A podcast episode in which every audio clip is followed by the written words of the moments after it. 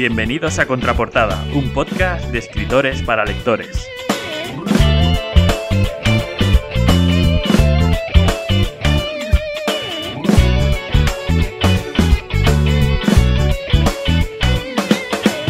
Somos Pablo Poveda, Luis Santamaría, David Orange y Ismael Santiago Rubio y te invitamos a conocer nuestras inquietudes, anécdotas y proyectos y sobre todo a pasarlo bien con nosotros.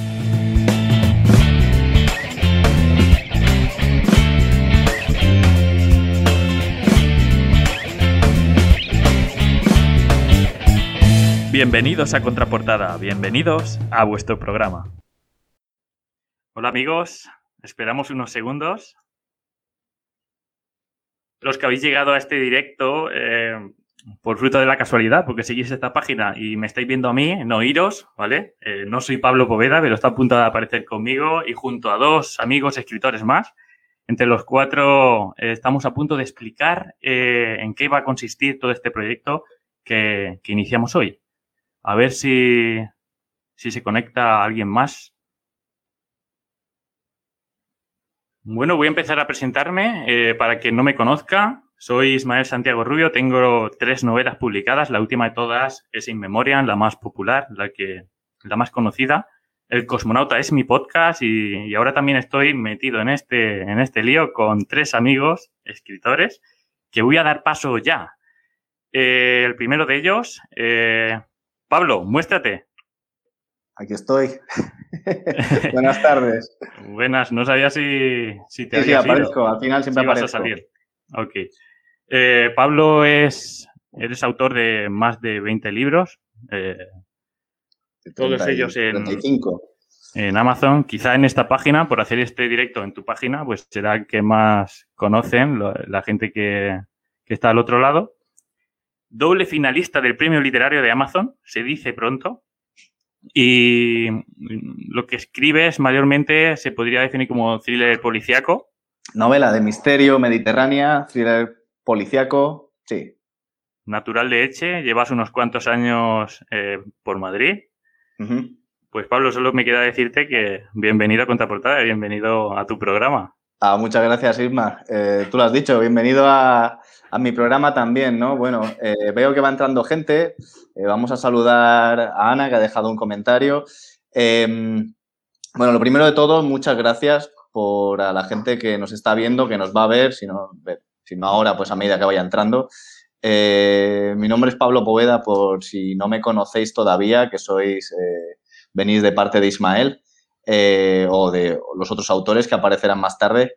Y como ya he dicho, pues eh, escribo también, llevo ya unos cuantos años en, en el mundo de, la escritura, unos 10 o así, pero publicando desde 2016.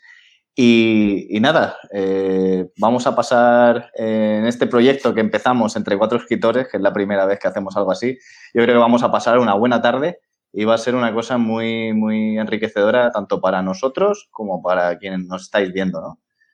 Eso seguro. Eh, a ver, prueba tú nombrar al próximo, el nombre del próximo. A ver si el nombre del próximo es una estrella, es, la estrella del rock de este programa, porque vamos a darle la bienvenida al auténtico y al gran David Orange. David Orange, a ver si apareces por ahí. Ah, pues mira, está aquí. David, David es escritor de Planeta, eh, con La chica del semáforo y el hombre del coche. Tiene cuatro novelas más en, KDP. Es valenciano, eh, muy cerquita de mi tierra. Pues nada, solo decirte que... También, ¿no?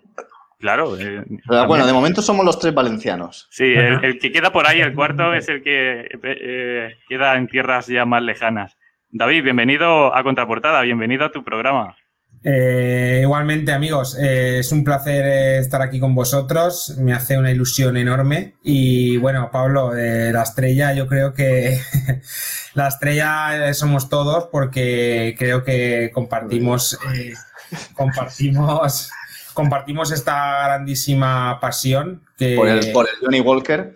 Exactamente, exactamente. Que yo, creo que eso une más que cualquier otra cosa en el mundo. Y nos, conocimos, bueno, luego hablaremos en, en rodeados de literatura y es lo que nos ha unido desde entonces y la verdad es que cuando conoces a gente que comparte la misma pasión que tú y que piensa como tú y vive la literatura como tú, eh, pues es algo muy especial que creo que, es lo que tenemos que celebrar aquí. bueno, eso y, también toda la gente que nos está viendo y que nos va a ver, que les saludamos porque están entrando y que es lo más importante que tenemos, eh, que son los lectores. Si no, no esto no, no, estaríamos aquí. Eh, compañeros, a mí me apetece ya que estemos los cuatro, así que Luis, muéstrate. Vamos a ver, Luis, que viene por ahí desde otra parte. Ah, pues mira, está por aquí. ¿Qué tal, chicos? Hola. ¿Qué tal? Luis, Luis vive en Madrid, aunque es de Vizcaya, autor de seis libros en, la plataforma de KDP, algunos traducidos al inglés, al portugués, al italiano. Y, yo aquí tengo que decir que, Luis, para mí, creo que tiene una proyección eh, impresionante en lo que se, se, está labrando ahí, se está haciendo su huequito dentro del mundo de la autopublicación. Y, habría, habría que copiar a ver qué cosas se está haciendo por ahí. Luis, bienvenido a vuestra portada. bienvenido a tu pues muchas gracias, chicos. Ya tenía, tenía ganas yo de empezar esta aventura con vosotros porque ya, bueno, vosotros sabéis que llevamos tiempo dándole vueltas y... Pero bueno, las cosas de Palacio van despacio y por fin estamos aquí, así que vamos allá. Eh, bueno, si me permitís, eh, me gustaría mm, eh, explicarle un poco a los espectadores y a los oyentes de qué, de, qué va todo esto, ¿no? Porque estamos aquí los cuatro. Tiene que estar flipando un poco qué está pasando en... Salón, los cuatro y presentándonos y la gente dirá, ¿y de, qué van a hablar estos cuatro tíos, no? Y bueno, yo lo primero quiero decirles que mm, que aquí vamos a venir a pasarlo bien. Eso, eso desde luego. Nosotros y ellos. O sea, el objetivo de este, de este, de este podcast eh, va a ser pasarlo súper bien, ¿vale? ¿Y qué es contraportada? O sea, ¿cómo definiríamos contraportada? Bueno, pues va a ser un podcast literario donde nos hemos reunido cuatro escritores que además eh, lo bueno es que somos muy amigos, ¿no? Y además escribimos bueno, pues escribimos todos, cada uno nuestro estilo, pero pues eh, todo ficción e intriga, ¿no? Entonces, creo que los cuatro nos realimentamos muy bien los, unos de los otros y nos complementamos muy bien. Tenemos una visión de la literatura en parte similar, pero cada uno con sus matices. Y bueno, eh, bueno, los tres sabéis que ya hemos tenido muchas conversaciones sobre el tema y, y bueno, yo creo que, la, que la semilla de todo esto es que los lectores se merecen también saber qué pasan por nuestras cabezas y saber qué opinamos del paradigma editorial actual, de cuáles son nuestras inquietudes, nuestros proyectos, anécdotas, bueno, y todo eso yo creo que lo vamos a ir hablando en, diversos programas y creo que a los lectores les va a flipar. Porque... sobre todo aquí hay una cosa que no sé si la gente conoce, ¿vale? Perdón que me meta por medio, ya que estamos en mi página, en mi programa, que va, es broma. Eh, pero aclarar, una cosa, que venimos de diferentes eh, perfiles. Bueno, de, nuevo, saludar a, a, todas las personas que estáis entrando, ¿vale? Os mandamos saludos, los podemos leer, así que, vuestros mensajes aparecen aquí en nuestra pantalla. Pero decir que, por ejemplo, eh, por ejemplo, Ismael ha sido ganador del premio literario Amazon en 2019 pues ahí tiene detrás la, el Kindle de madera que a mí me mandaron una vez una acá, pero Kindle no. es este, el Kindle es, este. Yo tengo uno igual, pero la segunda no me llegó. Eh, luego Luis eh, es autor eh, de Amazon también con seis libros, como ha dicho, como ha dicho Isma, autor independiente, o sea, que tiene ya una carrera formada. Luego está David, que es el profesional, ¿no? El que está en ese otro lado, que es el, eh, bueno, él también empezó por el mundo, por el mundo independiente y dio el salto a la editorial Planeta, pero también sus obras están en, Amazon, tanto las que publicaste por tu cuenta, que vendieron un porrón, y, la que está en Planeta, ¿no? Y luego estoy yo, que no me gusta hablar de mí, pero bueno, ya me conocéis y quien no me conocéis, pues eh, fui finalista dos veces, es decir, estoy entre, entre Ismael y Luis, ¿no? Eh, y, nada, y también pues eh, metido en, este grandioso mundo de, la escritura independiente. Y, al final es, como habéis dicho, una retroalimentación que donde, aprendemos todos de todos, ¿no? Cada uno con su experiencia. Y en este primer programa, se podría nombrar como programa eh, estreno, programa pilotos, estuvimos debatiendo cómo titularlo, de hecho, y, al final pues ha quedado como, como programa estreno de contraportada, simplemente. Pretendemos a, eh, daros a conocer cómo, cómo nos conocimos eh, y cómo ha surgido esta idea. Y creo que sí, ah, sí, que si lo hacemos por orden cronológico, creo que, le corresponde a Luis y a Pablo empezar porque, porque fueron los primeros en conocerse. Así que, compañeros, darle. Bueno, podemos hacer un resumen de, cómo nos conocimos, porque ya lo contamos en, otro vídeo hace, hace un mes o así, ¿no? Sí. Eh, pero, pero bueno, eh, yo la verdad es que me acuerdo que el primer, la primera vez estuvimos tomando bastantes cervezas y, em, Empieza por el principio. Todo empezó porque yo. Ahí el principio empieza ahí. No, no, no, no empieza ahí. Empieza de una manera bastante más chunga porque. Em, hace dos, no sé, cuando fue hace dos o tres años yo le daba bastante caña a Twitter. O sea, yo era, era muy activo en Twitter y recuerdo que por aquella época escribía bastantes artículos en mi blog, cosa que ya no hago, que dejé de hacer. Y, me acuerdo que estaba, hablando, estaba escribiendo una serie de artículos sobre la maquetación. Y, me acuerdo que tú, que sí, sí, y me acuerdo que, que tú me contactaste por, por, mensaje privado y me dijiste, tío, vas por mal camino. Y me recomendaste un, una, una herramienta que, que, se puede decir, ¿no?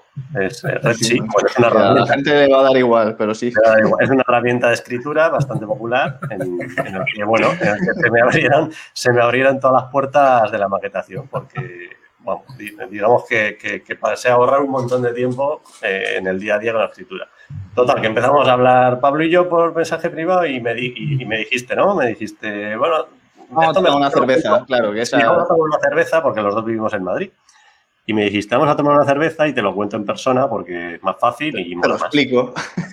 Y nada, y eso fue. Y quedamos una tarde y nos tomamos unas, una, una cerveza, no, unas cuantas. Unas cuantas, joder, si es que además eh, me llevaste a un sitio de estos de cerveza de diferentes países. Yo que soy de Mau y me las bebo como si fuera eso agua del florero, pues empezamos a probar eh, cervezas de, diferentes países, diferente gradación. A Luis, a mí sí vamos a probar esta que me gusta.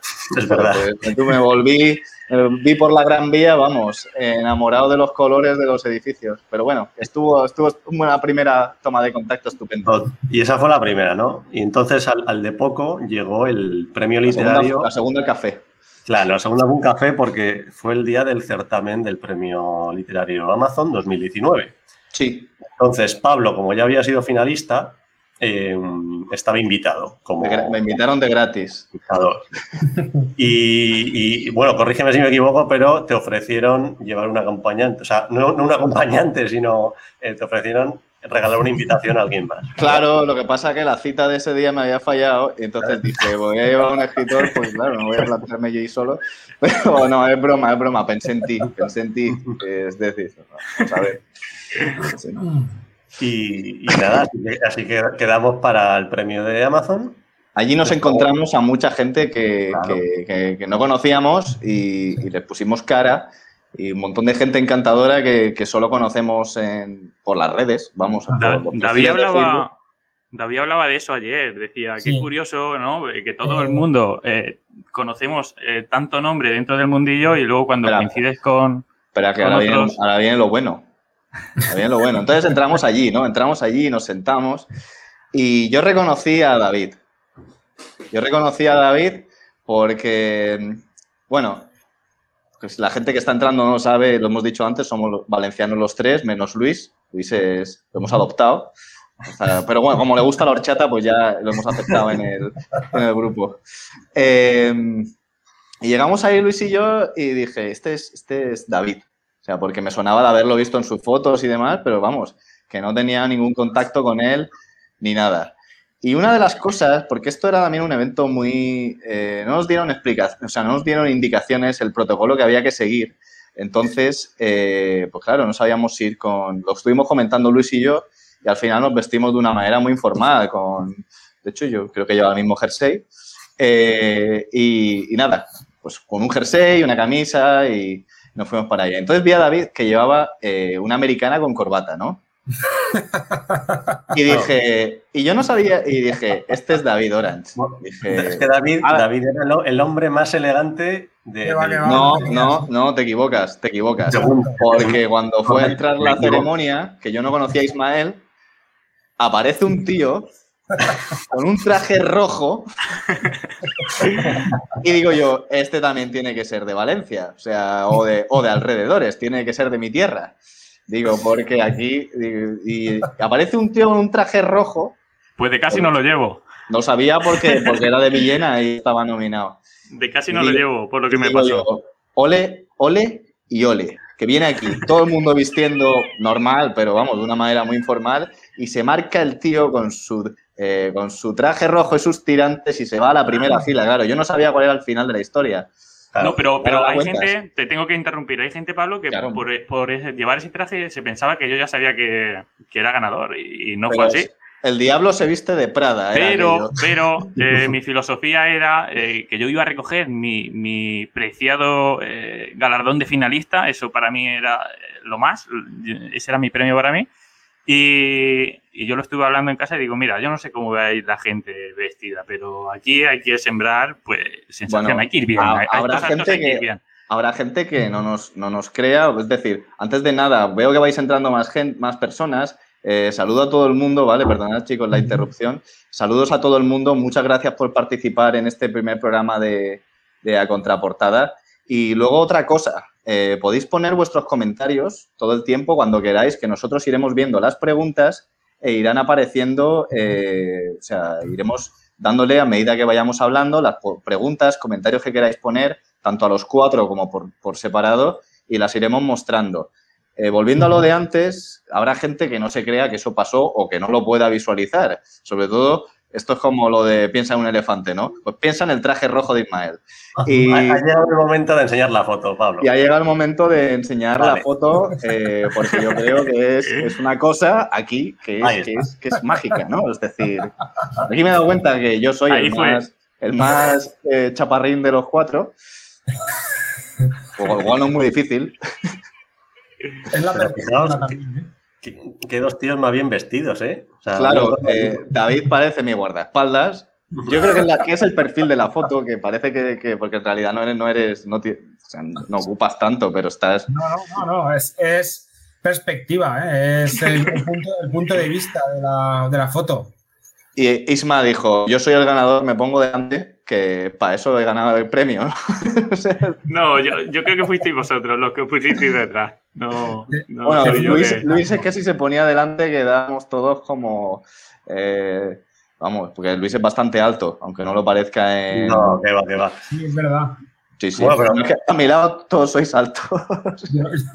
Bueno, eh, pero hay que decir que en esa foto, aunque en esa foto parecemos amigos de toda la vida, yo a David le conocía de media hora y a Ismael le había, en ese momento le estábamos felicitando por ganar el premio, pero, no le conocíamos. Bueno, yo a mis disculpas, yo no me, ni, siquiera me había enterado que Ismael había ganado el premio.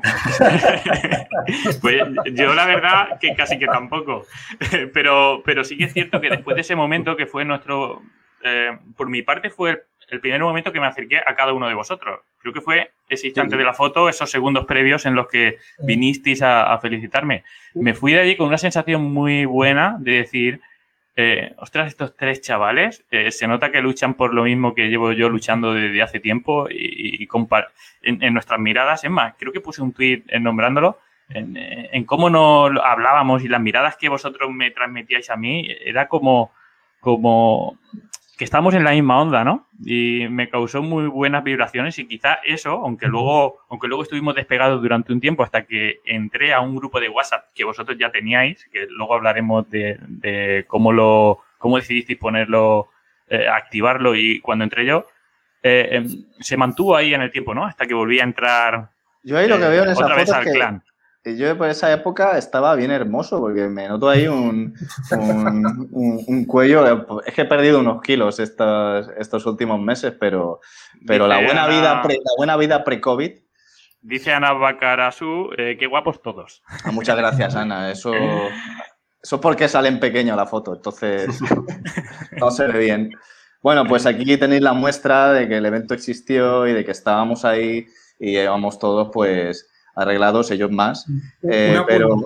Perdona, si, se fija la gente que la foto, pues eh, hay detalle, en un lateral de la foto justo a mi lado aparece de fondo eh, un viejo conocido de la plataforma que... Sí, señor. Ah, Fernando, Gamboa.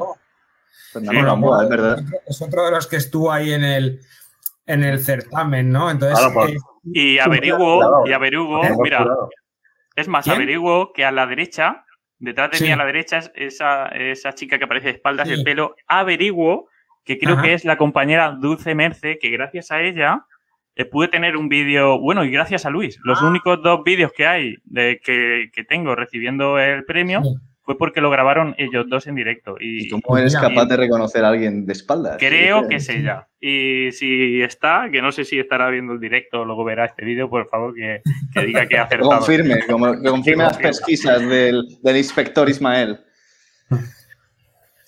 Eh, bueno, vamos a... Eh, vamos a, continuar. Ya habéis visto la foto de después de las birras. No, no, pregunta por aquí. Eh, Exactamente, esta foto era... Eh, Lo que pasa es que nos, nos, eh, nos, cortaron enseguida la barra, ¿eh? los de Amazon, mucho, mucho Amazon, mucha plataforma, pero... Fue, fue, corto pero intenso. Yo... Eso vosotros, que, que, casi os esposáis al grifo de cerveza que había ahí. Yo, pero yo cuando salí, cuando salí no había ya vino ni nada para celebrar. Eh, había, papas, papas, eh, trocitos de papas que había por ahí restos. Se lo había bebido todo Pablo, ¿qué quieres?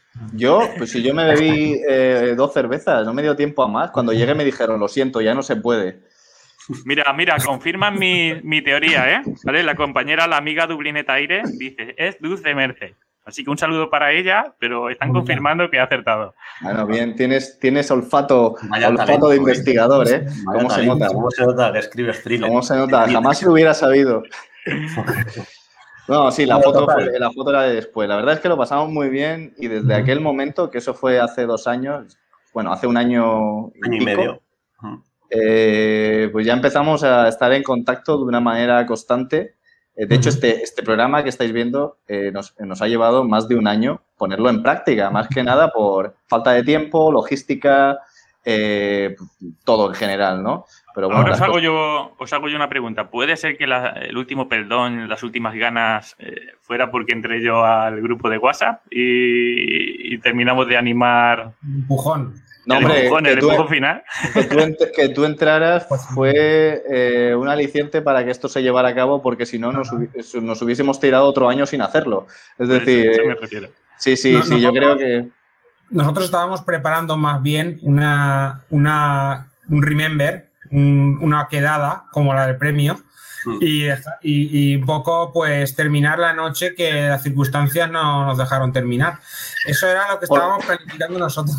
Porque hay que recordar ahí un momento clave cuando David fue a pedir el taxi que se iba para Tocha y estaba maldiciendo todo lo que podía por decir me quedaría esta noche, además era un martes, yo le decía, quédate, quédate, quédate, y Luis, Luis, no, yo me voy, yo, quédate y nos vamos de copas, David, quédate, y coges el de las 7 de la mañana y yo, y yo me quedo contigo, yo me quedo contigo hasta las 7 de la mañana, era ahí, no, no, no, es que tengo que volver, tengo que volver, que pierdo el tren, al final... Allí cogió, se subió al taxi, no miró atrás y se fue. pero es que llegué y aparte, lo, lo, típico que hemos visto mil veces en el cine, que le dije al taxista, por favor, eh, corre corre porque tenemos 10 minutos y, ni uno más. Y viste el tren justo, ¿no? Sí, sí. Llegué, entré y cerraron las puertas y salió el tren. yo, me quedé como en la Gran Vía, como Humphrey Bogart en Casablanca, esperando que viniera alguien para irse de copas conmigo y no vino nadie. Yo quiero hacer un inciso. otra vez. Yo quiero hacer un inciso. Yo quiero hacer un inciso porque, eh, es más, lo habíamos hablado, eh, habíamos dicho, en este programa piloto, en este programa de estreno, pues hay que, eso, ¿no? La gente tiene que ver pues, el buen rollo, que sea algo natural, una, una conversación de como muchas que hemos tenido nosotros, ¿no? De risas y, somos amigos. Pero bueno, que la gente eh, sepa que, en otros programas vamos a hablar de cosas más serias, ¿no? vamos a contar cosas nosotros, de nosotros más serias y, nos van a conocer mejor, van a conocer eh, cómo es nuestra vida eh, literaria. literaria, Y nuestros alicientes y...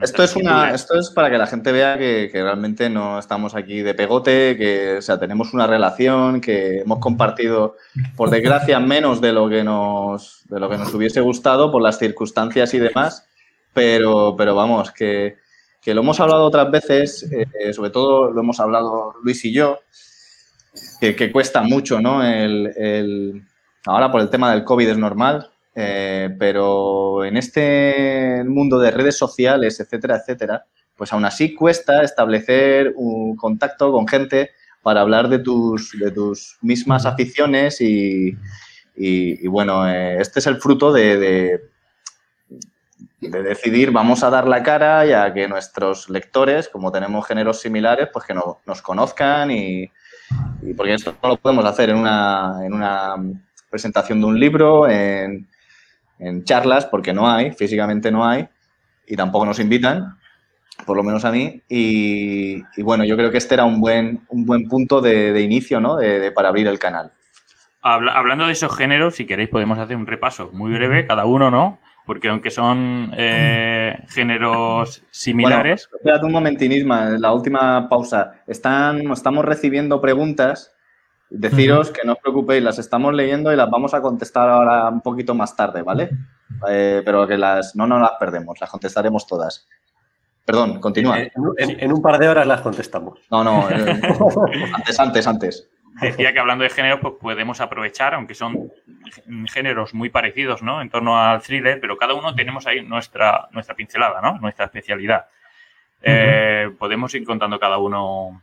Si queréis, empiezo yo yo vengo de, la ciencia ficción, yo soy escritor de ciencia ficción, así que me aventuré con mi última novela a hacer un thriller policía con el futuro y, ahora estoy en ello porque, porque se va a componer eh, lo que es la saga de cuatro obras y, yo escribo ahora mismo ciencia ficción eh, policíaca. Eh, en el futuro, ambientada en thriller. Lo sabíamos, lo hemos notado por tu eh, por tus aptitudes para reconocer gente de espaldas. continúa, continúa. No, eh, ya había terminado. Eh, bueno, sí. quizá sea una etapa y, luego vuelva, vuelva a escribir mi, mis, otra vez mis raíces de la ciencia ficción, ¿no? La vuelvo a mostrar en próximos libros, luego vuelva al thriller porque es algo también que me ha enganchado mucho y, ha entrado y, me llena mucho escribir, hacer esa mezcla, ¿no? Me lo paso muy bien. Lo que, lo que Ismael no quiere contar, eh, y además yo lo entiendo, es que como ganó el premio y va a sacar una novela en unos meses, pues tiene toda la presión y sabe, o sea, no lo sabe, va a ser un pelotazo de novela, pero está ahí con, no quiere decir demasiado porque está ahí con... Pero ya de normal, ya de normal, eh, creo que todos con nuestra siguiente novela tenemos esa presión, pues cuando, cuando con un libro ganas un premio pues, de, esa, de esa dimensión, ¿no? Entre tanta novela. Y encima, eh, el siguiente libro que viene es de, de la misma serie, pues sí, eh, yo creo que todo el mundo tendría esa presión. Pero Vamos a, preguntarle a David. Que, bueno, David, eh, pues, también habrá gente que hemos estado hablando, habrá gente que no te conozca y bueno, dice por aquí, dice Santiago, ciencia ficción policíaca, si lo puedes definir. Eh, Isma, antes de... Bueno, sí, puedo definirlo. Eh, la ciencia ficción se caracteriza por eh, tener una serie de ingredientes que mucha gente, el término de ciencia ficción lo, lo, lo confunde, ¿no? siempre tiene que haber una base científica, ya sea científica de por sí, tecnológica o ambientada en un futuro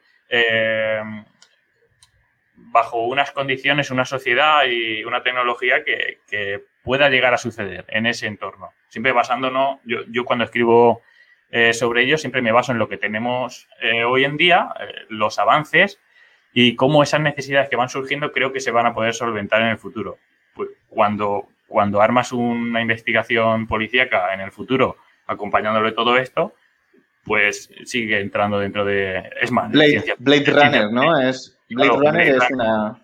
Blade Runner de ciencia ficción y, bueno, mi novela que la tenemos por ahí arriba, In Memoriam, muchos eh, han visto esa similitud con Blade Runner o, por ejemplo, con, Carbono Alterado o eh, sí que sucede en ese mundo entre distópico utópico acompañado de, todo eso que he nombrado y hay un, hay un thriller, hay una investigación y por lo tanto ahí hay una mezcla pues que, creo que puede atraer a, muchos lectores que de por sí escuchen ciencia ficción y les asuste leer ciencia ficción porque, porque no es todo eh, esa idea que se tiene preconcebida. No es, Star Wars, ¿no? Claro, eh, por ejemplo, eh, dentro de la ciencia ficción hay muchos géneros. Star Wars hablaríamos de que es un space opera, es otro tipo de ciencia ficción.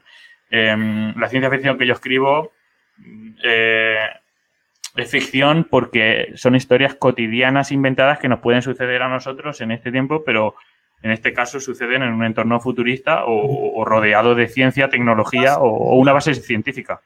¿Dirías que tiene alguna similitud con, con Black Mirror?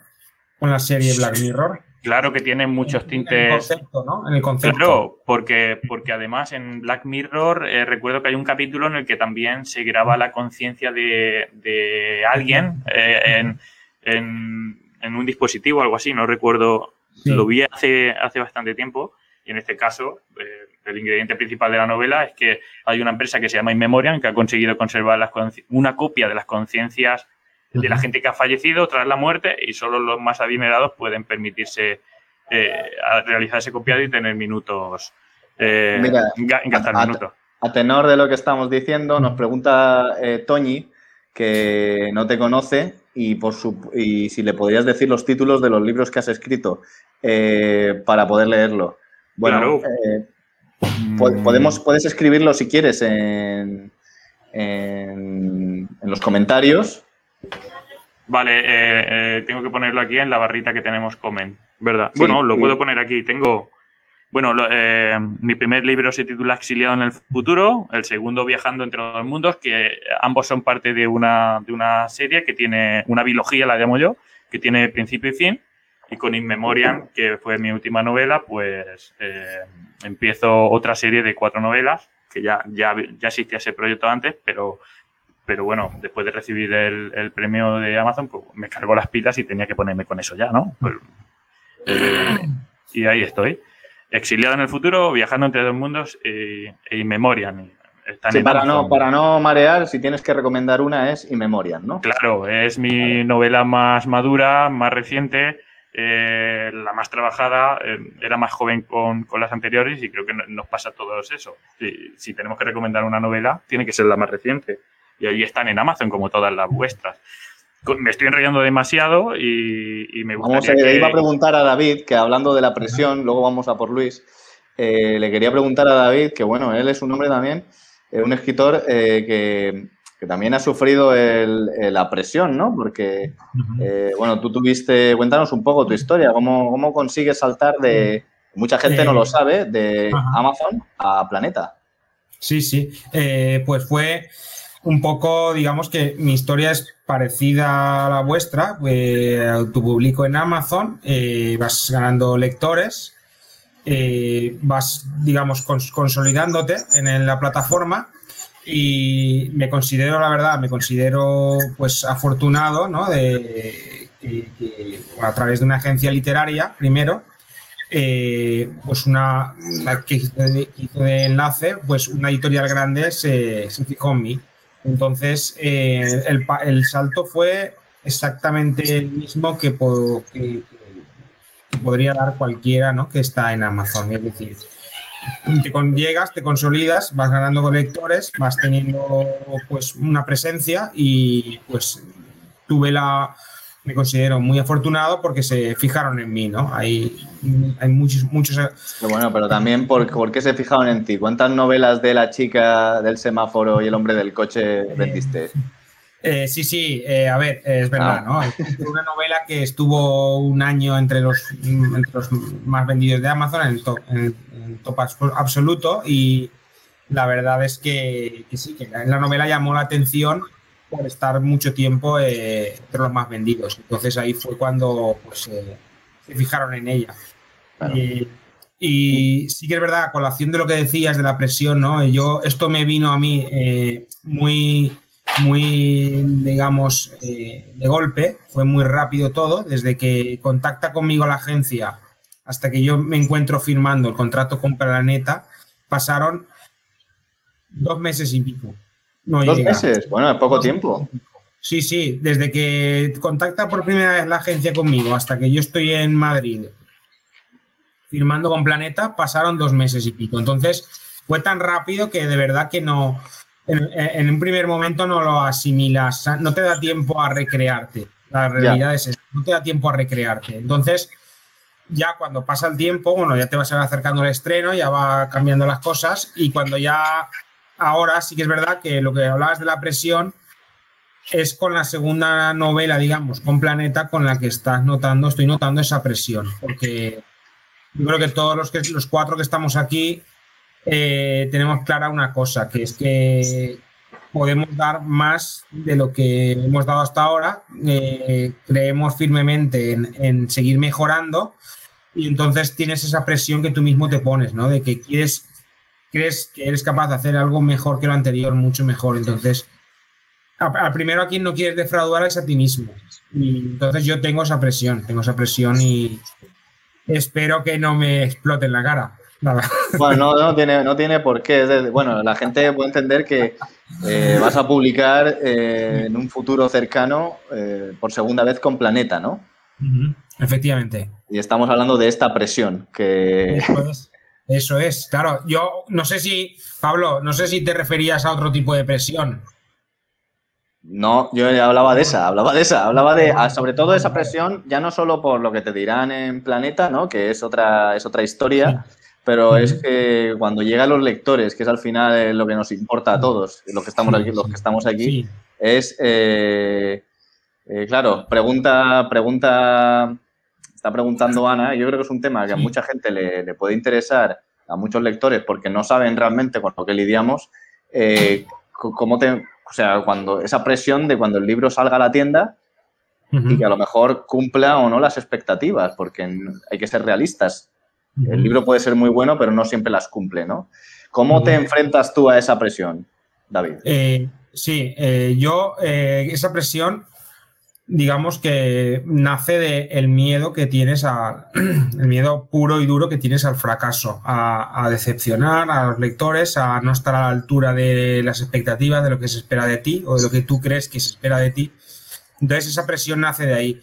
Esa presión yo me enfrento a ella eh, cada vez que un poco esa presión se hace grande, se hace, se hace muy, potente. Mm, me enfrento a ella volviendo un poco a mi, a mi núcleo, ¿no? A mi origen, es decir, ¿por qué escribo? ¿Por qué he llegado, digamos, a publicar? ¿Por qué se han llegado a vender mis novelas? Entonces vuelvo a esa idea original, vuelvo a ese núcleo del que nace, digamos, mi literatura, mi esencia como escritor, vuelvo ahí y intento desarrollarlo al máximo y perfeccionarlo. Y ese, es mi, esa es mi forma, volver al punto de partida que es el lugar donde me siento seguro y donde sé que soy yo mismo, ante todo. ¿Y, cuando sale el libro a la venta? Sí, cuando sale el libro. Claro, ahí, ya no puedes escribir, hay un margen ahí que. Tienes razón. Cuando sale el libro a la venta, eh, un poco te queda esperar, ¿no? Esperar y sí que es verdad que te quedas con lo, con lo bueno. Sabes que siempre va a haber a lo mejor personas que no, pues que no, no les gusta, pero te quedas con lo bueno, intentas quedarte con lo bueno y sobre todo si te han hecho críticas constructivas, eh, usarlas para mejorar. ¿Y las destructivas? también, las, también las hay, las hay a porrón. los cuatro de este grupo hemos aprendido algo muy importante que es un poco aprender a reírse de nosotros mismos y de tener sentido del tomárselo con sentido del humor. Si alguien me dice que, mi novela la, la está usando para afilarle los dientes al perro, eh, pues la verdad es que me, produce, me saca una sonrisa, ¿no? Porque la verdad es que no hay que tomarse las cosas demasiado en serio de este, yo soy, este tipo. Yo, soy más del sentido del amor, ¿no? Es decir, a, la gente que, a ver, hay críticas, ya lo hemos hablado muchas veces, ahora voy contigo, Luis, eh, hablar de presión que hay gente que no le gusta el libro, lo entiendo, y pueden y están en total derecho a opinar, sobre todo si lo han comprado. Eh, luego hay gente que no le gusta el libro y te deja un comentario, no sobre el libro, sino sobre el autor como tal, porque no le cae bien el autor, pues también lo entiendo. Eh, sí, porque a mí me han dejado unos cuantos ya.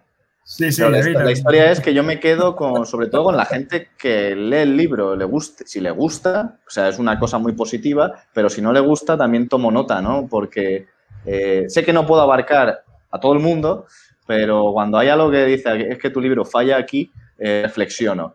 Y luego sobre la gente que critica al autor, pues oye, eh, el sentido del amor, ¿no? Es decir, no puedo enfadarme contigo, tú tendrás tus motivos, no le puedes gustar a todo el mundo, ya no solo con los libros, sino en la vida real.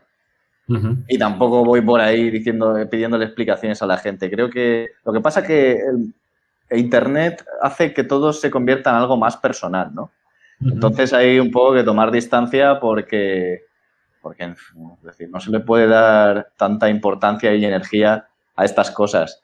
Em, hablando de presión, Luis, ¿tú tienes esta presión? Mm, pues eh, ahora sí, ¿eh? Ahora sí. O sea, fíjate, yo cuando... Ahora después de hablar a David, ahora sí.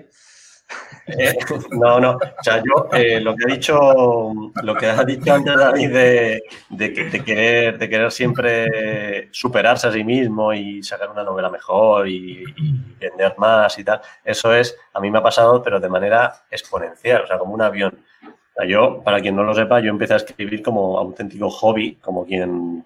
Como hobby. No, Hobbit, no, hobby.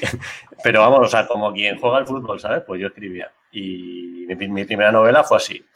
Eh, me leían cuatro amigos y ya. Pero eh, cuando me leyeron cuatro amigos, yo quise que me, que me leyeran 100 vecinos. Y cuando ya tenía los 100 vecinos, quería que me leyeran 1000. Y ya el siguiente paso era pues meterme en el ranking, en el top tal de la categoría X de, de Amazon. ¿Vale? Y así con cada libro. Entonces, y, lo, que, lo que veo, y, también nos pasa a vosotros seguro, y te pasará a todos los escritores que con cada novela, todo crece. Pero, pero no es que crezca, ¿sabes que crece todo? Crece eh, tu, tu, nivel, tu estilo narrativo mejora, crecen tus lectores, crecen las reseñas negativas. Crecen, eso, crecen las reseñas, tanto positivas como negativas. Crecen los emails que te llegan. Crece todo. Eh, el, pelo es lo único, el pelo es lo único que no crece. Cuanto más escribo, más se me cae, más blanco se me pone desde el estrés que acumulo. Eso es lo único que no crece. Y mi estatura, que hace años ya que dejó de crecer. Exacto. Entonces, eh, es eso. Yo con mi primera novela tenía presión cero. Y ahora, coño, pues ya eh, yo, yo, sé que, eh, no sé cuántos, pero muchos lectores, yo según saque mi próxima novela, que va a salir en un par de meses ya, sé que muchos, muchos, muchos lectores me van a leer porque me lo dicen. Entonces, claro, eso ya es una presión que, bueno, pues que, está ahí, ¿no? Que, pero que es, que es, buena, es una presión buena, porque te obliga, o sea, cuando te sientas ya no es, ya no es un hobby, ya no es, bueno, voy a pasar el rato, ya, coño, es que tengo que, tengo que hacer algo bueno porque esperan cosas de mí, o sea, van a pagar por esto, ¿sabes? Mucha gente va a pagar por esto y mucha gente me va a escribir comentándome la novela, incluso, ¿sabes? Pues eh, la empresa de audiolibros la va a querer grabar. Eh, o sea, quiero decir que tiene una implicación mucho mayor que cuando tenía lo que tenía la primera novela, años luz. Pero bueno, eso es lo bonito, vamos, eso es lo bonito. Y si queremos dedicarnos a esto, pues, pues eh, tenemos que convivir con esto y yo estoy encantado. Yo estoy a mí me surge, a mí me surge una pregunta. Ahora que, todos más o menos hemos hablado de, esa presión, de, de, cómo nos tomamos este oficio, ¿Cuándo creéis vosotros, a partir de qué novela, eh, lo tomasteis ya como algo profesional? Es decir, ya, ya pasa, de, pasa a otro nivel ya casi obligadamente, porque, porque lo requiere ¿no? Eh, esta actividad. Eh, ¿cómo, ha sido vuestro caso? ¿A partir de qué novela? es una pregunta, es que, claro. Es un, es un, proceso lento, yo creo. Es decir, como profesional. ¿Qué dice David? Pablo, que tiene tantas novelas, tiene que mirar bastante atrás, ¿no? Eh, a, ver, a ver con cuál se queda. No, yo sí, yo sí que lo tengo claro. Eh, a mí me cambió, pero esto fue una decisión personal. Eh, yo lo tuve claro en el momento que decidí dedicarme a esto. Estamos hablando del año eh, dos. O sea, yo, una cosa cuando yo decidí dedicarme a esto y otro cuando yo empecé a dedicarme a esto, ¿vale? Cuando yo decidí dedicar. Bueno, primero cuando yo quería dedicarme a esto, que esto fue en 2000, de forma seria, fue en 2010. Era un chaval, estaba en la universidad, tendría 20 eh, o 21 años. Eh, o 22, no, no me acuerdo. Cuando quemé los primeros barcos, me fui a Polonia y lo dejé y dejé el trabajo que tenía pero no sabía cómo me iba a dedicar a esto, sabía que quería. Eh, ahí ya empecé, eh, bueno, ahí estuve experimentando, como ya he contado muchas veces, y no fue finalmente, eso fue en 2012, no fue hasta 2017, ¿vale? Esto fue en julio de 2017, donde yo ya ganaba dinero con los libros, eh, decidí dejarme el trabajo y ya me lo tomaba como algo profesional y ahí dejé todo lo que tenía por segunda vez. Me vine a España, a, a, Elche, a Santa Pola y no tenía otro trabajo. Entonces ahí yo ya sí que con las, eh, eran las primeras de Caballero, no sé, no sé qué, libro, en, de libros totales no sé qué número, qué número ocupa, pero donde decidí que, que me tenía que dedicar a esto más que nada porque había dejado todos los trabajos que había tenido antes, eh, que, tampoco, eran eh, muchos. ¿Y, tú, David? He trabajado dos veces. Eh, sí, antes de, perdona Ismael, sí, la verdad es que por si alguien no lo sabe, de los cuatro, hay, que, hay que destacar que el que más ha apostado por sí mismo es Pablo, que es el que el que más ha creído en que puede vivir de esto y puede, digamos, eh, vivir bien, obviamente. Claro, si nadie apuesta por ti, apuesta tú. Exactamente, no, no. Sí, sí, no, es broma. es verdad, es muy importante la confianza en uno mismo y, digamos, que ir a. y creer en ti, ir a muerte hasta el final, ¿no? Entonces, la verdad es que Pablo, en ese sentido, yo desde que lo conocí, y creo que Luis eh, le pasó lo mismo. En ese sentido nos motivó muchísimo su actitud tan positiva y tan, digamos, optimista. Nos, nos, llenó muchísimo como escritores, ¿no? Porque nosotros ya éramos escritores, pero siempre puedes aprender más y sobre todo siempre puedes aprender más de gente que, que, es como tú, ¿no? Entonces, Pablo, en ese sentido, la verdad es que siempre te lo he agradecido y que nos, nos diste mucha, mucha energía. ¿eh? Bueno, también es cierto. Ya no solo el optimismo, sino yo en Pablo, en Pablo vi eh, el, ejemplo, ¿no? El, hecho de que la personificación de que se puede conseguir. Se puede escribir y salir de fiesta a la vez. No, Levantarte a las 5 y acostarte a las 4. Eh, bueno, el hecho de que se puede escribir y trabajar de ello y trabajar o sea, y, vivir, vivir de ello eh, continuamente. Eso yo nunca lo había visto, para mí eso era, era ciencia ficción, porque además, eh, y sin editorial, porque hay que decirlo, porque o sea, yo creo que todo el mundo y yo, y, creo que los lectores que nos están escuchando eh, tienen la misma sensación de que para poder vivir de la, de la escritura y profesionalmente, ya no forrarte, no estoy hablando de ser Ken Follett, estoy hablando de vivir de la escritura como una profesión digna. Y, es muy eh, importante que alguien te lo muestre. Sí, bueno, pero aquí hay una cosa, eh, yo no, eh, yo no, o sea, yo trabajo solo a nivel de, escritura, pero tengo un equipo, tengo un equipo que me ayuda mucho, que es Ana Bacarasu, ¿vale? Que, está aquí en, en los comentarios. sin ella, mis textos no tendrían la misma calidad que, tienen el resultado final. es decir, ya me conoces de hace mucho tiempo y me ayuda mucho en el proceso de edición y de, corrección, porque hay cosas que yo ya no puedo ver, al final necesitas apoyarte en otros. Luego está Pedro, que también es el portadista que, es súper importante, que las portadas tengan un buen diseño y una buena maquetación. Entonces, y esto lo consigues a medida que, bueno, que, vas haciendo más y te vas expandiendo, pero, pero que mucha gente, muchas veces, y yo creo que es un error, eh, vosotros tampoco trabajáis solos, tenéis a, vuestra gente que os ayuda, etcétera, etcétera. Pero que hay mucha gente, no, yo me lo hago todo, no, no, no, no. Al principio, cuando, si estás como estaba yo cuando empecé, que no tenía un céntimo para, pues ni para tomarme una cerveza, pues te lo tienes que hacer tú todo. Pero a medida que, que, la cosa empieza a avanzar e inviertes un poco más en ti, en aprender, ¿vale? Pues eh, es, es, importante rodearte de la gente buena, pero que también eh, entiende tu, tu, sistema y lo que tú quieres transmitir. No sé qué estabais diciendo por ahí que me he quedado. Sí, no, que, que eh, alguien tiene que venir como a mostrarte que se puede, ¿no? Eso es muy importante. Y en este caso, David y Luis coinciden en que, en que lo vieron en ti y cuando alguien te, te muestra el camino, tú, tú crees con mucha más fuerza en ese camino, ¿no? Y en parte yo, también eh, he conocido a, gente que, que lo, ha logrado también, pero el conocerte a ti, tenerte también en este grupito eh, tan bueno que hemos hecho, pues también me ha dado como, como ese aire, ese aire, ¿no? Esa esperanza. Eh, bueno, y, es recíproco, es decir, yo aprendo un montón de, de, vosotros, ¿vale? No estamos aquí eh, lamiéndonos las espaldas, pero que también... Eh, ah, no, no, es cierto, es cierto, que, que, yo haya, que yo haga, yo tenga mi sistema, soy una persona muy impulsiva y muy disciplinada para algunas cosas, ¿no? Soy hay una especie de, de, de Marco Aurelio eh, trabajando a deshoras pero luego también soy bastante desequilibrado en, bueno, ya me conocéis, ¿no? En, cuando entramos en detalles de, si exploto para escribir, pero necesito salir a la calle y...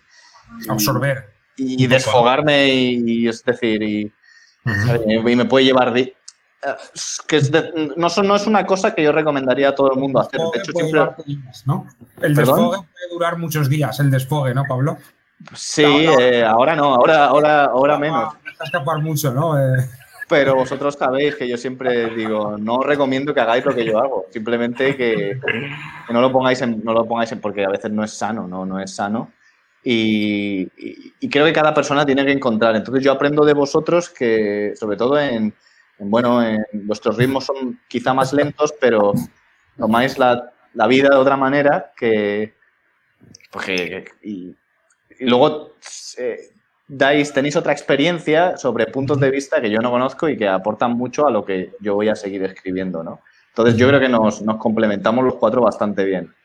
Oye, y Pablo se ha tenido que remontar en el tiempo eh, para responder eh, a ese momento, ¿no? con cuántos libros, como que quiso dar el paso, ¿no?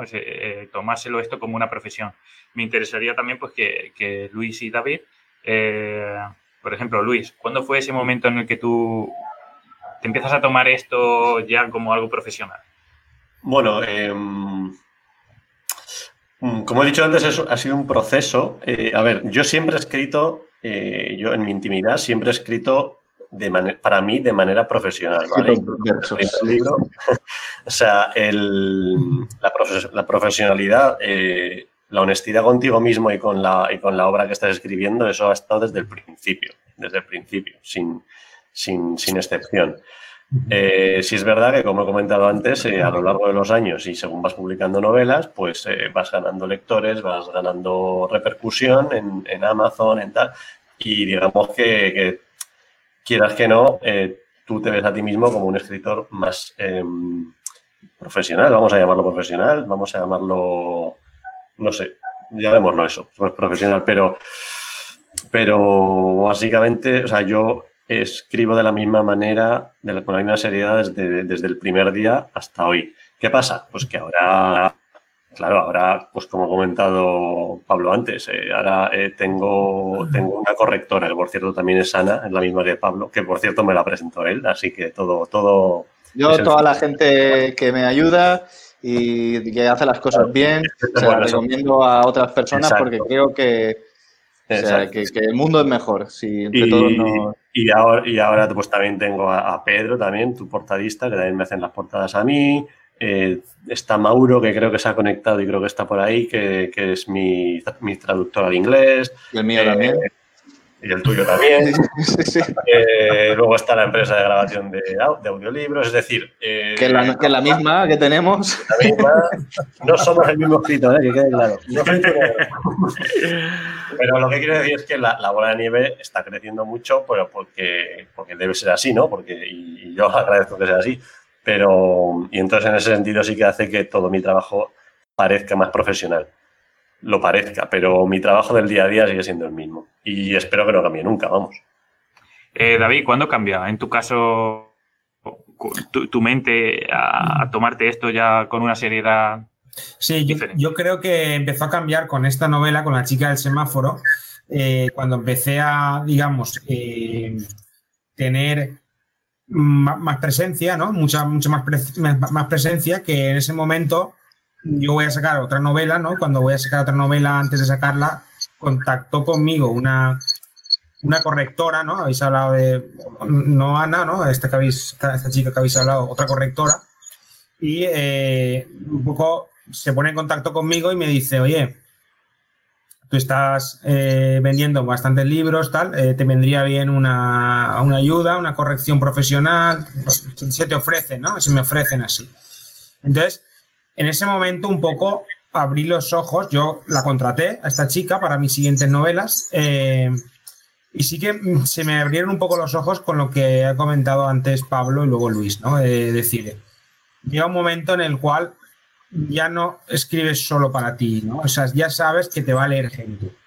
Entonces, necesitas que tu trabajo eh, sea, eh, sea mejor. Y para que sea mejor, sea más profesional, digamos, necesitas eh, pues, que otros profesionales participen y te ayuden. Porque es verdad que tú puedes ser el mejor escritor del mundo, pero hay cosas a las que no llegas porque no, no son escritura pura.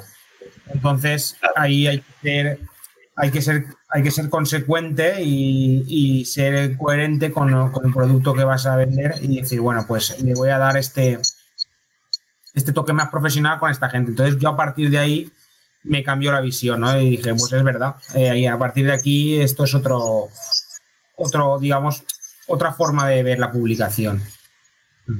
No, luego eh, yo pienso que no todo vale, o sea, decir, eh, todo lo que hacemos, ¿no? La gente, por ejemplo, en mi caso, ¿no? Que tengo un porrón de novelas. Pero eh, a veces piensan o me dicen, es que tú publicas todo lo que escribes. No, ojo, eh, yo, me, yo si, si, publicara todo lo que he escrito, tendría más novelas todavía. La cuestión es que, eh, sí, claro, pero eres crítico contigo mismo y sabes que esto no tiene la calidad suficiente para publicarlo, ¿no? Para ser publicado y para que lo lean, porque lo que dices, cada vez hay más gente, hay más lectores, hay más personas que esperan saber de ti y ya esto ya no vale. Esto a lo mejor cuando cinco años atrás o seis sí que lo sacabas porque eras eh, inocente y, no, y pensabas que no, pero ahí ya dices, no, esto no vale y la guardas. De hecho, eh, tengo unas cuantas que unas están acabadas, otras no, y no verán la luz porque sabes tú que no está a la altura.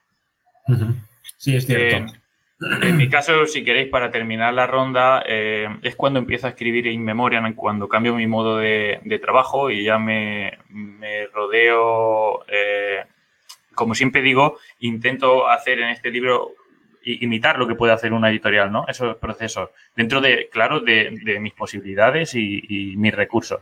Con In es ese punto de inflexión, pero luego aparece otro que es cuando resulta ganadora y, y bueno, y ocurre todo lo que pasó después y, la editó la, editorial y es cuando eh, recibo ese aporte extra que vuelve como a, cambiar otra vez mi mentalidad y decir, ojo, ahora hay que, hay que profesionalizar esto, hay que, hay que hacerlo todo lo mejor que se pueda.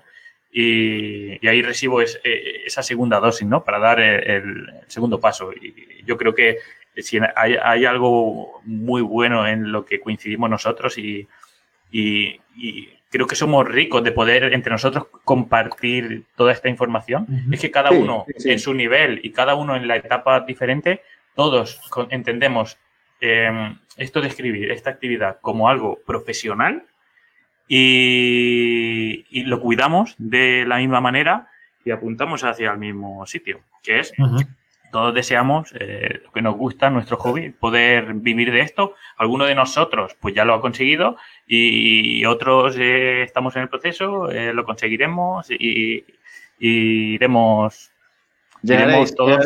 yo creo que, o sea, llegaréis no, porque yo ya haya llegado, ¿no? Porque, pero creo que, que se puede. Cualquier persona con que sepa lo que hace, que haga bien, que tenga los lectores que, le gusta el trabajo y que con la tecnología y el alcance que tenemos ahora para acercarnos como esto, ¿no? Esto, esto es algo que hace 10 años eh, o 15 años era impensable porque eh, lo organizaba alguien y si no lo organizaba esa empresa en la X librería, pues tú no ibas. Ahora hay un montón de gente que nos está viendo, eh, que nos verá en diferido, que nos escuchará y esto es algo que, es decir, que, antes no existía y es un alcance, vamos, inmediato. Entonces yo creo que, gracias a las herramientas y luego teniendo obras que gusten, que entretengan, que hagan desconectar, etcétera, etcétera, que, de eso que la persona busca, eh, se va a llegar. Y vosotros decidiréis cuándo dar el cambio, o si lo queréis dar, o si no lo queréis dar, porque luego están las vidas privadas, que bueno, es una cuestión de equilibrio, ¿no? Sí. Yo creo que podemos ir pues pasando a la ronda de preguntas. ¿Qué os parece? Eh, llevamos una hora, llevamos una hora y. Vamos, a hacer una ronda de preguntas, ¿vale? Eh, pues nos podéis, las podéis dejar ahora porque vamos a ir, vamos a ir terminando para no alargar esto más de una hora. Eh, antes me han, hemos visto aquí algunas preguntas. Vamos a ver, vamos a ver. Bueno, hemos hablado de la presión. Nos podéis contestar, nos podéis escribir ahora, que es el momento. Mira, pregunta Ana. Ah, vale, dice exactamente, cuando llegas a cierto nivel ya no puedes bajar el, listón, ¿no? Publicando algo que no guste, hay que mantener el nivel o superarlo.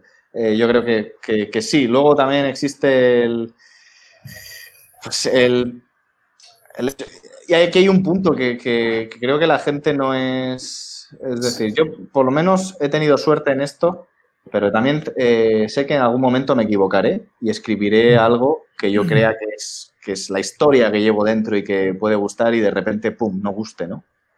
No guste. Y, yo estoy muy convencido de que esa obra, porque me ha pasado con algunas novelas de Caballero donde pensaba que este iba a ser un bombazo y no lo ha sido, y otra que he dicho es bastante buena, pero le tengo más cariño a la anterior eh, y de repente a la gente le ha encantado mucho más, ¿no? Creo que hay, que hay un punto y que no pasa nada, que no es que lo hagas mal, porque si pones toda la carne en el asador y, te esfuerzas al máximo y estás contento con el resultado final, si a esa gente no le llega por alguna cuestión, eh, pues eh, no te lo tomes como algo personal, simplemente puede ser que no fuera la novela que esperaban de ti, pero puede volver a intentarlo, ¿no? Sí, es muy importante la constancia también. Puede ser que eh, publiques una novela que venda menos, que llegue menos de lo que tú pensabas, eh, y luego sigues escribiendo, sigues sacando novelas y, cinco años después la novela que no había vendido de repente empieza a venderse y empieza a gustar. Mira, sin ir más lejos, El Gran Gatsby vendió muy poco. Exacto. Y Fitzgerald se suicidó. Y ahora es una obra obligatoria en las escuelas porque está considerada una de las mejores. Me preguntan por aquí si habrá eh, otra aventura de Bonavista. Eh, Bonavista es el protagonista del libro del misterio de la familia Fonseca. Eh, Buen pájaro, Bonavista, ¿eh? Sí.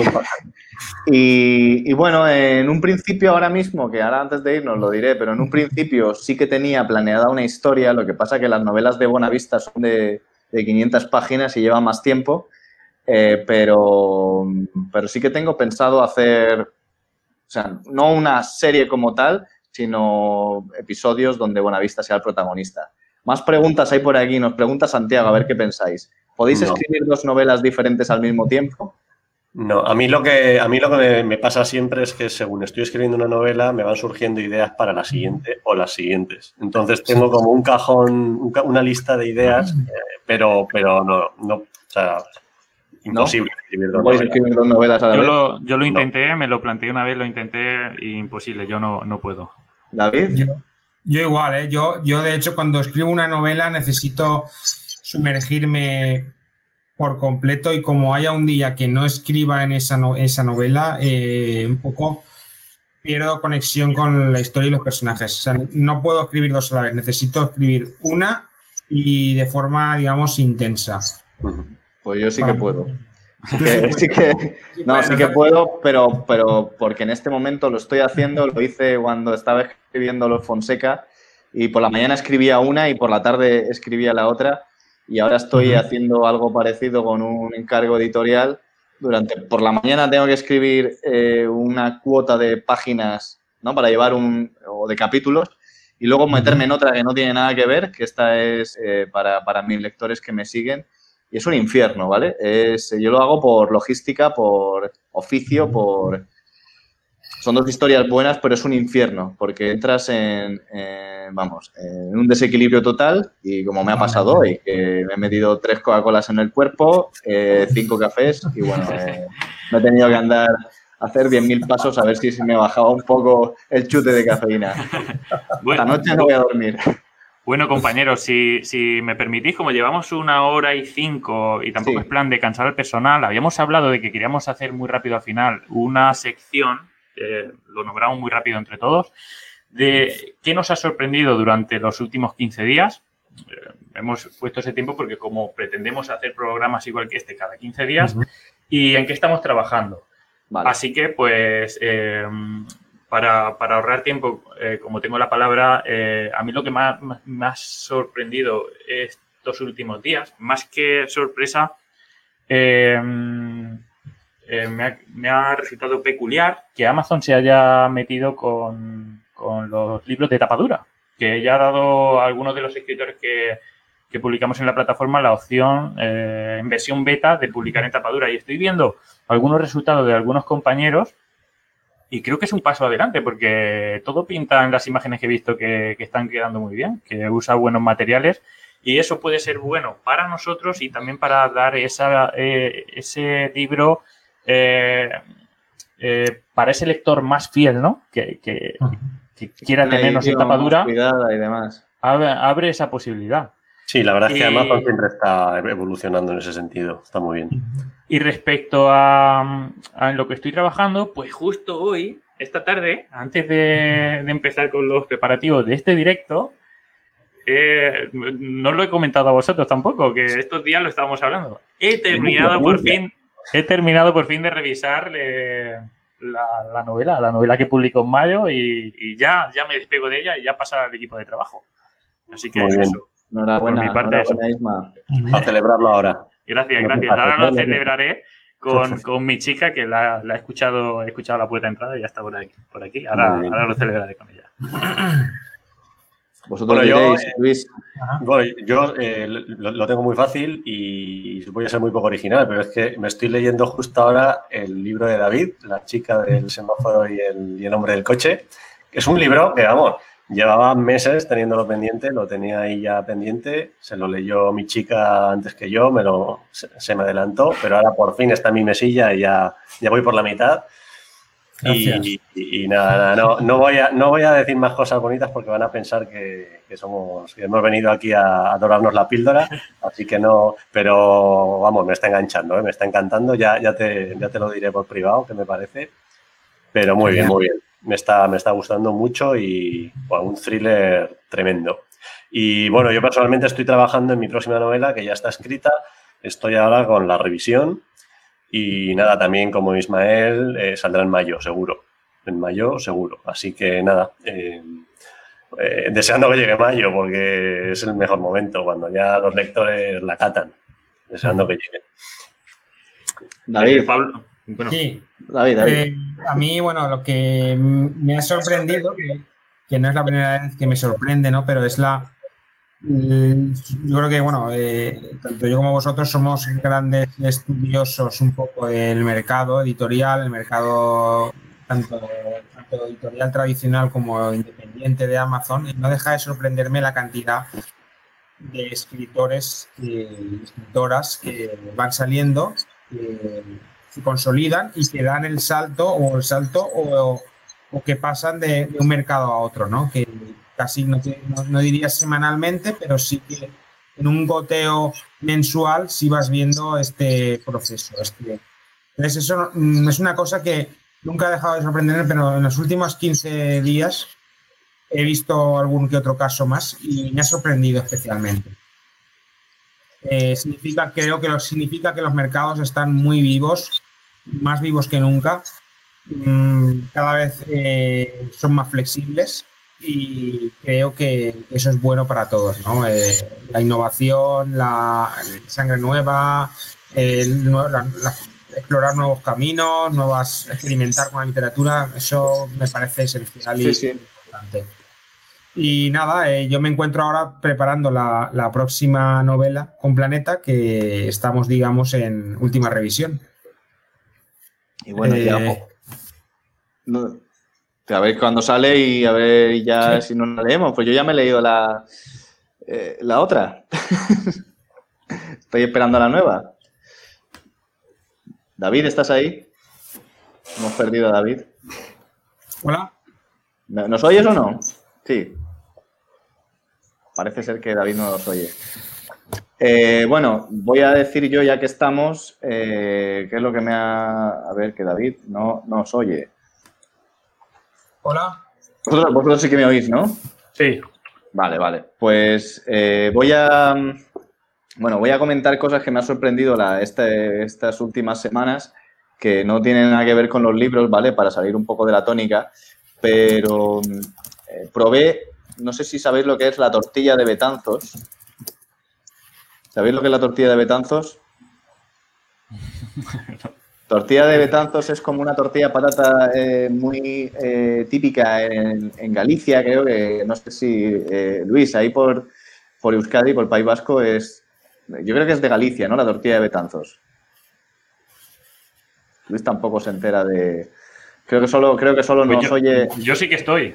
Tú sí que estás. Bueno, pues. Eh, nada, la tortilla beta. Pero no os veo a vosotros. Ah, que no nos ve, que esa es otra historia. Pues no sé, no sé qué ha pasado aquí a última hora. Bueno, para ir finalizando, es que.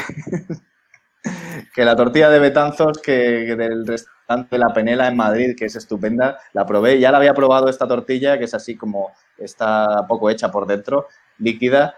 Y, la recomiendo, por supuesto. Soy una persona que le gusta mucho ir a comer. Y finalmente, ¿en qué estoy trabajando? Bueno, pues voy a matar dos pájaros de un tiro. Como ya he dicho antes, que estoy trabajando en dos novelas y tengo que escribir un, un, guion para, para, unos amigos, un guion de un capítulo piloto. Y estoy promocionando, voy a aprovechar este momento eh, para decir que estoy promocionando mi última novela, que es eh, Una mentira letal, que es un thriller policíaco ambientado en Madrid con un detective privado eh, actual y bueno, este es mi último trabajo, son casi 300 páginas. Eh, hay gente que la saqué hace unas semanas, hay gente que ya la está disfrutando. Y, bueno, la recomiendo que la busquéis en Amazon si os gusta el género. Eh, veo que tenemos un pequeño, ¿no, Isma? Tenemos un pequeño problema sí, eh, sí, como no podemos recuperar a Luis y parece ser que David ha perdido. Luis sí que está aquí. Luis, ¿nos oyes? ¿No nos oyes? David. ¿Estamos todos? ¿Luis? Yo estoy. Vale, Luis también, pero. Pero Luis parece que no, no nos oye. Pues, habíamos llegado casi al final del programa. Estamos llegando al eh, final. Eh, así que vamos a recordar que otra vez que esto pretendemos hacerlo cada 15 días. De momento va a ser en la página de autor de Pablo Poveda en Facebook. Va a quedar luego en diferido en esta misma página, en un canal de YouTube que estaba buscando yo en el grupo que tenemos el enlace para que para ponerlo aquí y que se suscriba eh, la gente que, está al otro lado, pero no lo he encontrado. ¿Tú lo tienes, Pablo? ¿El eh, enlace pues del canal? Pues, pues, pues, pues, pues no, ahora mismo, yo? ahora mismo no, pero, pero no pasa nada. Lo pondremos al siguiente día o luego en la, en la, en la descripción de, de, la publicación que queda en Facebook. Pero buscando con la portada, supongo que no tendrán problema y aparecerá. También estará alojado en podcast, que lo podrán encontrar ya en, su plataforma preferida de, escucha de podcast durante este fin de semana. Quedará alojado. Lo voy, a, dejar en, lo voy a dejar aquí el canal de YouTube, lo voy a dejar en los comentarios. Eso, como dice Santiago, Betanzos, pueblo de pueblo de Coruña. Eh, no ubicaba yo de dónde, que la tortilla está ahí. La tortilla de la que estaba hablando hoy y está, vamos, buenísima. Gracias, Santiago. Y ahí tenéis he posteado el enlace en los comentarios al canal de YouTube donde subiremos el podcast y el vídeo, además de Facebook. Allí siempre lo tendremos en diferido. Y como no podemos recuperar a Luis y parece que estamos teniendo algún problema técnico en nuestro programa piloto, no podía ser de otra manera. Conmigo pues siempre. Solo, nos queda despedirnos, ¿vale? Los que estamos. Yo me lo he pasado genial. Nos habéis aguantado durante una hora y cuarto, que eso no me aguanta ni mi madre. O sea, mi madre sí, mi madre me aguanta todo lo que... Pero, pero en general la gente no. Y, saludar a todo el mundo que ha estado al otro lado y, que muchas gracias y, que pretendemos estar un poquito más cerca de ellos a partir de ahora. Bueno, eh, Luis manda saludos, ¿vale? Eh, porque no se, se, le ha caído la conexión y no se puede conectar. Y, nada, que lo dicho, muchísimas gracias, nos volveremos, vamos a intentar hacer este espacio quincenal. Eh, no siempre estaremos todos porque, bueno, la vida es, es, complicada y hay obligaciones, pero siempre estaremos algunos de nosotros. Seguirá apareciendo tanto en mi página como en vuestras, como en las páginas de, de David, de Luis y de Ismael pero también podéis acceder directamente a los canales de YouTube que, pondremos, que hemos puesto por aquí, para que os avise cuando estén o eh, en lo donde avisemos que, estarán los, podcasts y los programas. Y nada, ha sido un placer veros las caras otra vez a vosotros, que os veo poco y me gustaría veros más a menudo. Y también un, gustazo estar con toda la gente que nos ha aguantado aquí, que nos ha dejado sus comentarios, que ha estado con nosotros y que bueno, y que espero que esto haya sido ameno. Eh, las últimas palabras aquí de la estrella del rock, David, antes de despedirnos, ¿algún mensaje que quieras dar? un placer. No siempre se tiene aquí a un planeta, no a un propio planeta, pero a un planeta. Y lo, será, lo será algún día. Yo no tengo... la verdad. ¿El qué, perdón? Sí, eh, no me cabe la menor duda. Como si te toca el planeta, nos invitas a comer. Ah, sí, sí, sí, unas bravas, unas bravas por lo menos. Unas bravas por lo menos. Estírate un poco eh, más, ahí en el Museo del Jamón. la verdad es que con, eh, ha sido una, una, una, gran, una, gran, una gran experiencia estar con vosotros hoy. La verdad, tenía muchas ganas de veros, de, compartir este espacio y muchísimas gracias a todos los oyentes que han estado viéndonos. Y espero que no se aburran y que cada 15 días esperen este momento porque creo que va a ir a más y que se lo van a pasar genial. Y gracias a todos y un placer. Antes de irnos, Pablo Poveda, Ismael Santiago, David Orange y Luis A. Santamaría o Luis Alberto Santamaría. Nos podéis encontrar en Amazon y nos podéis encontrar también, si buscáis en Google, pues nuestras respectivas páginas con nuestros mundos y nuestras, y nuestras cosas, porque sé que aquí hay mucha gente que nos habéis conocido por primera vez. Acordaros bien de nuestros nombres. Sobre todo, sobre todo del de Ismael, que no ha puesto el apellido. bueno, muchísimas gracias, buenas noches y cuidado. Hasta pronto. Adiós.